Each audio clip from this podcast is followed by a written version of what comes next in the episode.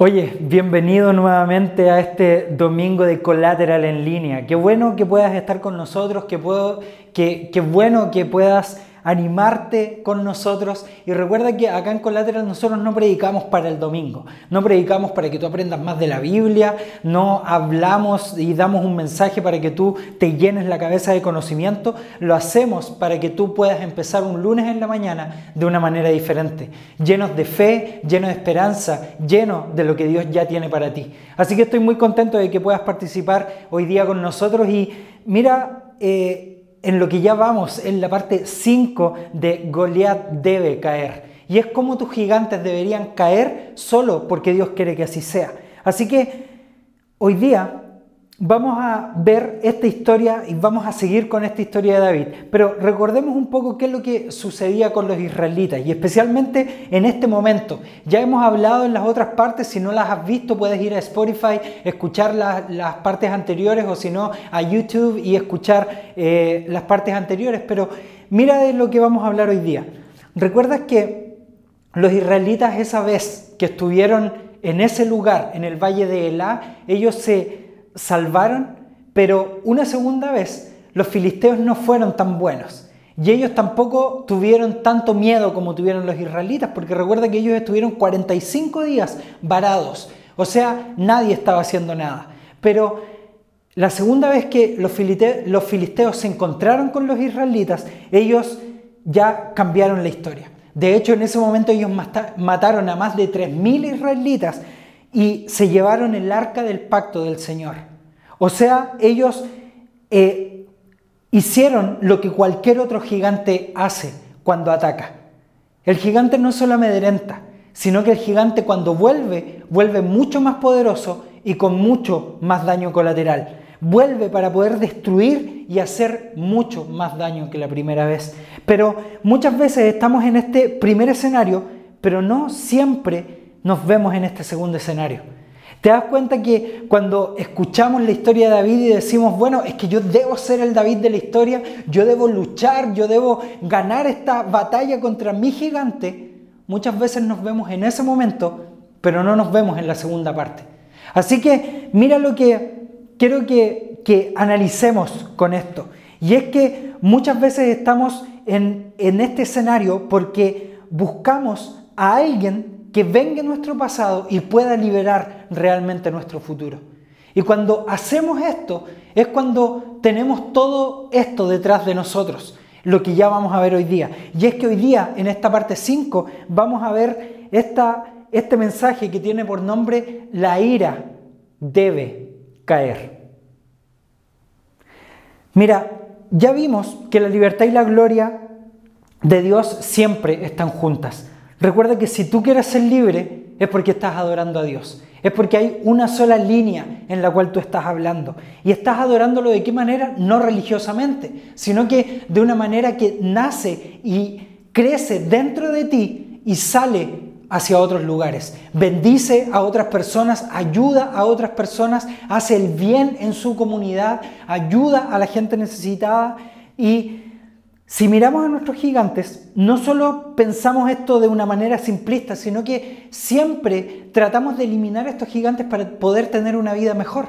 Sé que es así en tu realidad, porque por lo general, si no pensamos que quiero ser libre, es que cuando pensamos esto, es cuando realmente deberíamos estar adorando a Dios.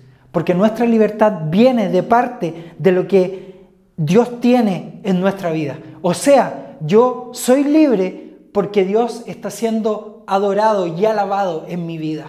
Muchas veces cuando se te habla esto, o a lo mejor no lo has escuchado anteriormente, y es que tú podrías decir, o sea, yo tengo que hacer cosas para que Dios me dé la libertad. La verdad es que el adorar a Dios es lo que te trae la verdadera libertad. El adorar no religiosamente, sigo insistiendo, sino que haciéndolo con un corazón completo y libre. Jesús no es el que nos salva, ayuda y guía, sino que Él es el campeón de todo en nuestra vida. Así que piensa esto, si Él es nuestro campeón en todo en nuestra vida, ¿por qué no deberíamos adorarlo por este, esta victoria que Él está cumpliendo en nuestra propia vida? Me gusta pensar esto y entender esto, que si Él es el triunfador que merece toda nuestra gloria, Él es realmente el asesino de nuestros gigantes. O sea, queremos ser libres y Dios quiere que seamos libres y por eso nosotros lo adoramos en todo lo que nos rodea y ese tipo de vida nos da la vida que Dios nos destina a la vida que Dios espera que nosotros tengamos. Una vida libre de aflicciones, una, una, vida libre de pesos y que no sean pesos innecesarios. ¿Recuerdas la semana pasada cuando veíamos y analizábamos un poco las palabras de Jesucristo cuando Él decía, lleven mi carga, pero mi carga es ligera? Eso es contradictorio en la sociedad en la cual vivimos, pero no es contradictorio en el reino de Dios. Aquí pasa exactamente lo mismo. Él dice, yo quiero que tú seas libre de todo lo que está carcomiendo tu interior. Y tú dices, entonces tengo que hacer algo, tengo que adorar a Dios. Pero la verdad es que tu adoración es la que realmente te libera. La verdad es que cuando tú adoras profundamente desde tu interior es cuando transformas tu lugar eh, externo. Así que queremos ser libres y Dios quiere que nosotros seamos libres. Es algo que tenemos que tener en claro. Pero hay otros que adoran a Dios por lo que ven en tu vida. Y esto es muy bueno de entender porque cuando nosotros hablamos de la iglesia, no sé si te ha sucedido antes y si has venido antes a Colateral a lo mejor has escuchado esto, pero cuando hay alguien que habla contra de la iglesia es porque está viéndote a ti actuar de esa manera. Cuando hay alguien que habla en contra de Dios es porque está viendo lo que está sucediendo contigo en tu vida con Dios. Porque muchas veces las personas dicen, yo no creo en Dios, y es porque te tienen a ti como representante de eso. Es porque tú mismo no estás representando qué crees realmente en Dios y que crees en un Dios que libera, en un Dios que no juzga, en un Dios que realmente invita a todos tal como son, a un Dios que realmente perdona a los pecadores más horribles de la tierra. Por tanto, todos estamos metidos en este saco. Y cuando todo esto sucede, las personas dicen, hey, ¿eres alguien normal? Alguien que no habla raro, alguien que no me anda diciendo y hablando acerca de la Biblia cuando yo no entiendo nada, alguien que no está todo el tiempo religiosizándome, si esa palabra siquiera existiera, pero que no está todo el tiempo hablando de religión sobre mí, que todo el tiempo está hablando cosas, o sea, él es alguien realmente normal. Pero muchas veces creemos que mientras más hablemos de nuestras creencias, vamos a poder convencer a la gente de nuestras creencias. Pero la verdad es que yo vivo a Dios. Y como yo lo vivo, no tengo que hablar, sino que actuar por medio de lo que vivo. Como yo hablo menos y actúo más, es que las personas se acercan a un Dios que acepta, a un Dios que ama y a un Dios que transforma, pero lo hace Él y no yo como persona. Así que si la iglesia es como es, es por lo que ven en ti. Si las personas juzgan a Dios por cómo ellos creen que es, es porque te ven a ti. Hay una historia que cuenta un pastor que, me gusta mucho y es que él cuenta que estaba en un momento en una reunión. Después de esta reunión eh, se van todas las personas de la iglesia, eh, todas estas personas que estaban en la reunión, tanto él como los demás, se van de la iglesia y en un momento él olvida algo. Eh, sus billeteras, la llave, y él dice, tengo que volver. Así que él vuelve solo mientras las otras personas estaban eh, ya subiéndose a, sus autos, algunos tomando la micro, etc. Y cuando estaban a punto de irse, él empieza, cuando vuelve a su oficina, empieza a sentir un olor. Y este olor era olor a quemado, pero él empieza a mirar por todos los lados y no ve nada que estuviera como quemándose o ardiendo, etcétera. Así que él empieza a revisar más profundamente y de repente ve que parte de su oficina empieza a prenderse. Él empieza a asustarse claramente y empieza a ver qué está sucediendo. Así que lo primero que hace es llamar a las personas y a decirles, hey, está prendiendo fuego la iglesia, así que veamos qué está sucediendo. Llaman a los bomberos, pero cuando los bomberos llegan ya estaba más de la mitad quemada. ¿Qué es lo que sucede en ese momento? Es que los bomberos le dicen, ¿cómo sucedió ese incendio? Y es que la viga que estaba por debajo del suelo tenía cables, pero los cables en vez de pasar por debajo de la viga, estaban por encima de la viga y encima del el cable, entre la viga y el cable, estaba el piso. Por tanto, cada vez que una persona pasaba por ahí, esto hacía fricción. Y cuando hacía fricción, empezó a encender el fuego. Pero él pregunta, ¿y esto sucedió de la nada en un momento para otro? Y lo que más me gusta es que el bombero le dice, esto estuvo ardiendo o a punto de explotar durante dos semanas completas. Fíjate lo que pasa en nuestra vida. El gigante de la ira es muy parecido a esto. El gigante de la ira tiene esta tendencia de arder a fuego lento, de empezar por debajo de la superficie de nuestras vidas y generalmente hace esto para poder producir un roce constante en nuestra vida. ¿Te has dado cuenta que las veces que la ira explota no es producida por algo que está sucediendo en el momento? ¿Te has dado cuenta que cuando tu enojo ya llega a un límite es porque han estado sucediendo cosas debajo del suelo? Es porque cuando esto sucede, generalmente es porque exponiendo algo en nuestro corazón es que al final no podemos controlar esto.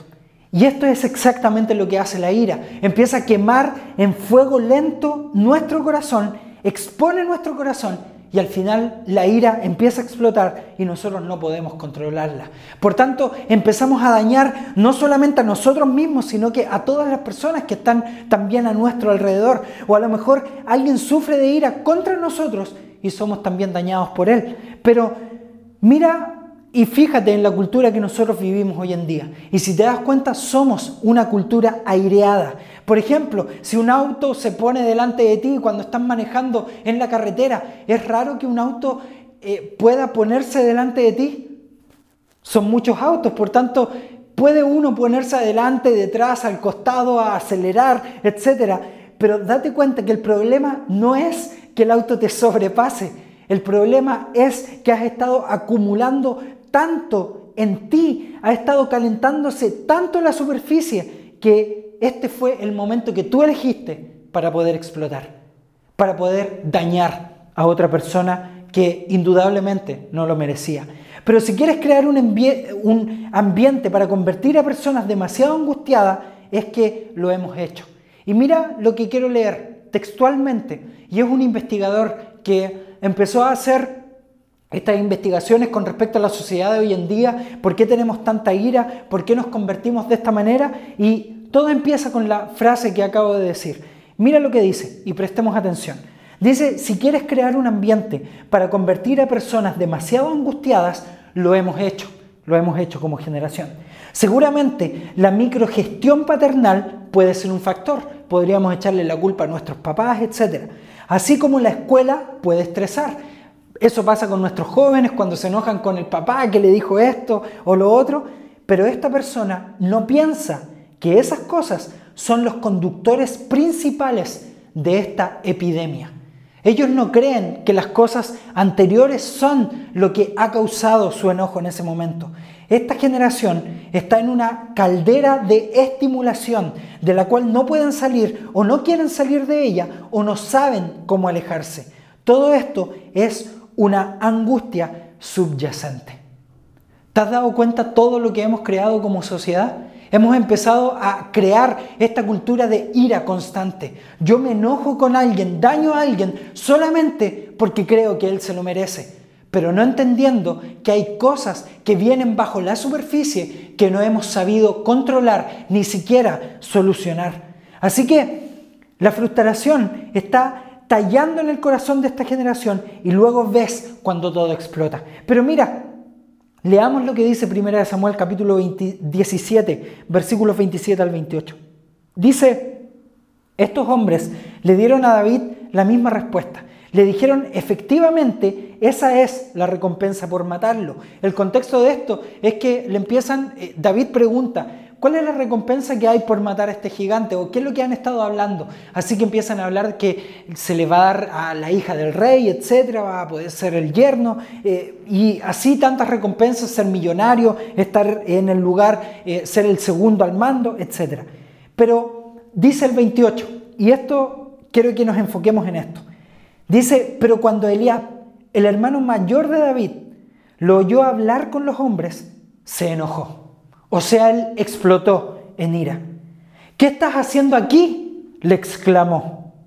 Eliab podría haber dicho muchas otras cosas, pero él decidió hacer lo siguiente.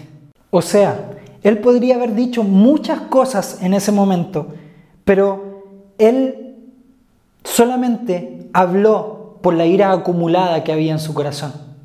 O sea, él podría haber dicho, David es maravilloso, David es el mejor hermano que he tenido en mi vida, él ha estado preocupado de hecho por todas las cosas que han estado sucediendo durante este tiempo, él es el que nos alimenta, en esta guerra donde tanto hemos hecho, cuando realmente ellos estuvieron 45 días descansando, y hemos hecho mucho en este momento. Eh, David es el mejor hermano que tengo, nos trae de, de, comer, él sigue alimentando a nuestra familia, es el único que está preocupado de las ovejas y de los negocios de nuestra familia, pero no.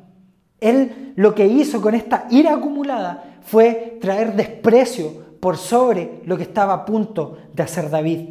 Pero él eh, entendió algo y es algo que me gusta también apreciar de esta historia. Punto número uno, él dice, ¿por qué has venido aquí? ¿Alguna vez alguien ha cuestionado tus motivos? ¿Alguien ha estado preguntando por qué estás haciendo esto? ¿O de qué manera haces esto? ¿O por qué razón estás haciendo esto? Etcétera. Él lo primero que hizo fue cuestionar los motivos de por qué él estaba haciendo esto. ¿A qué has venido? ¿Por qué te vienes a entrometer a esto?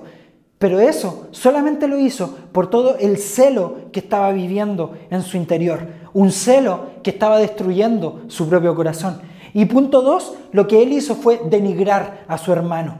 O sea, ¿qué nos hace enojar más que alguien nos denigre? Cuando nosotros estamos logrando algo en nuestra vida, esto ataca nuestro carácter.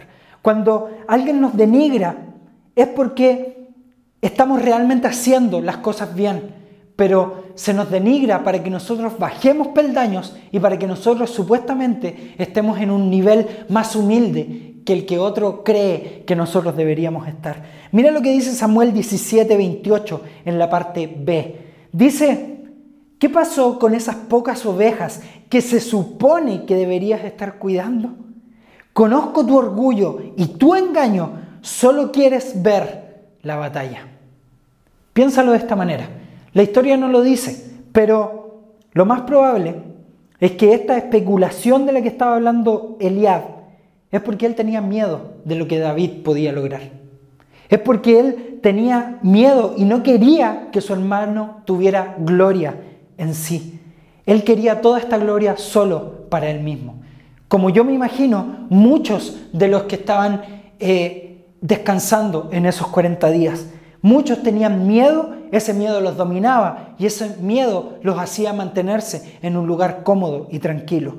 Pero ese miedo también empezó a crear nuevos gigantes, como el gigante de la ira, donde él decía, ¿qué pasó con esas pocas ovejas que se supone que deberías estar cuidando cuando realmente él estaba cuidando a todas las ovejas de la familia, que eran cientos de ovejas? Conozco tu orgullo y tu engaño y solo quieres ver la batalla.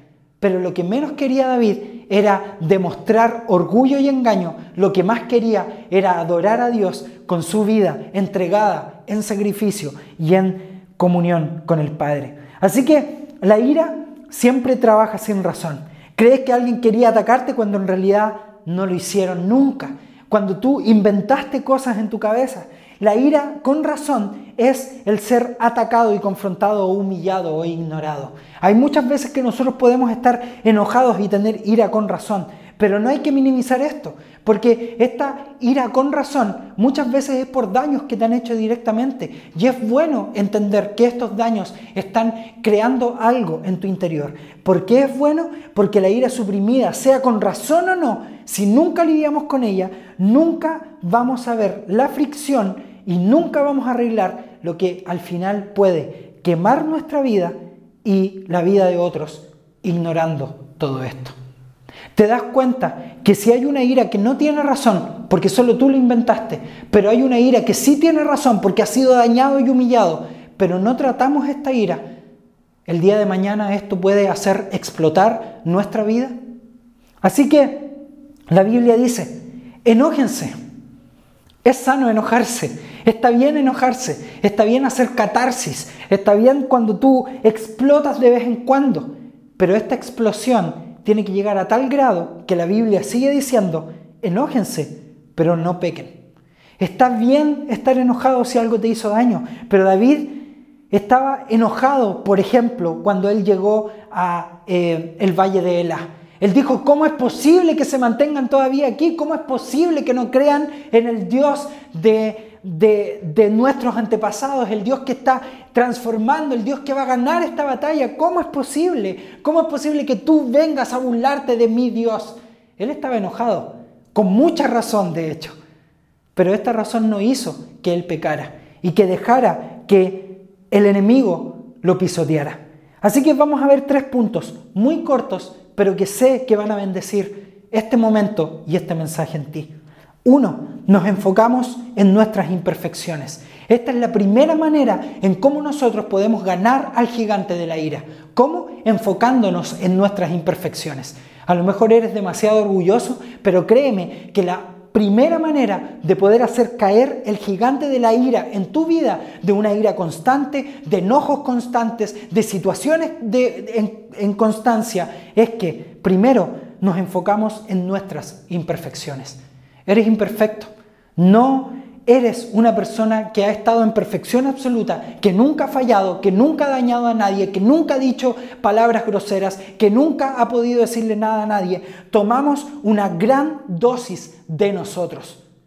O sea, cuando tú tomas esta dosis tuya, empiezas a entender, hey, yo no soy tan perfecto. He fallado muchas veces. El perfeccionismo está trayendo sobre mí un peso innecesario. La ira siempre ve la falla de los demás, pero nos nubla de nuestras fallas. Dios resolvió esto con nosotros por medio de la cruz. Pero si me fallaron, yo también le he fallado a Dios. Si hay alguien que me hizo un daño, yo también le he fallado a alguien. Si alguien me hizo algo, yo también he hecho esto para poder dañar su corazón y humillarlo. Punto número dos, deja que Dios sea el vengador de nuestros errores. Cuando dejas que Dios sea el que realmente vengue todas las cosas por las cuales tú has estado pasando, es que Dios no te pidió resolver el problema de tu pecado. Y esto es lo que más me gusta, porque muchas veces tratamos de resolver nuestros problemas de nuestro pecado, pero Dios nunca dijo, ni Él te ha pedido que resuelvas tus problemas de tu pecado. Él no dice, vengo a tu vida para que resuelvas tus problemas. Él dice, vengo a tu vida para yo liberarte, para yo resolver tus propios problemas. Así que punto dos, deja que Dios sea el vengador de tus errores. Como tampoco Él te va a pedir resolver el problema del pecado de alguien más. Él nunca te va a decir que tú soluciones la vida de alguien más. Y como Él no te pide resolver tus problemas de pecado, ni los problemas de pecado de otro, es que te pide que confíes en Él en, vengar todos tus daños. Así que agradecemos por la gracia de Dios, agradecemos que Él da la misma gracia que nos da a todo el mundo por igual. Así que el punto número, número tres y último es el antídoto a la ira es el perdón.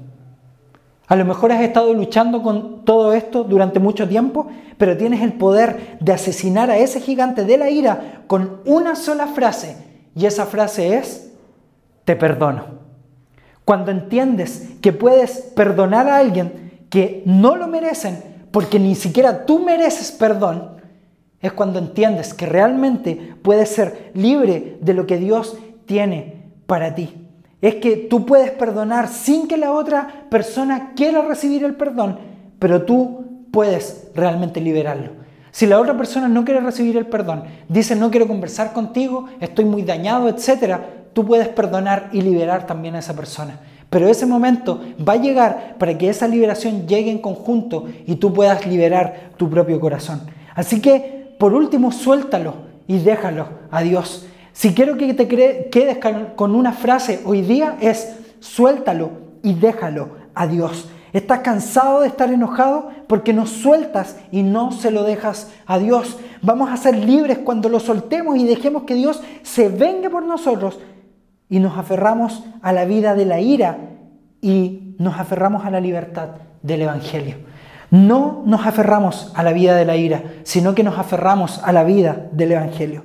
Así que cuando nos aferramos a la vida del Evangelio es cuando entendemos que tú y yo somos fuertes para poder entender que Dios nos quiere liberar. ¿Para qué? para poder ser libres del gigante de la ira, diciendo que el gigante de la ira caerá.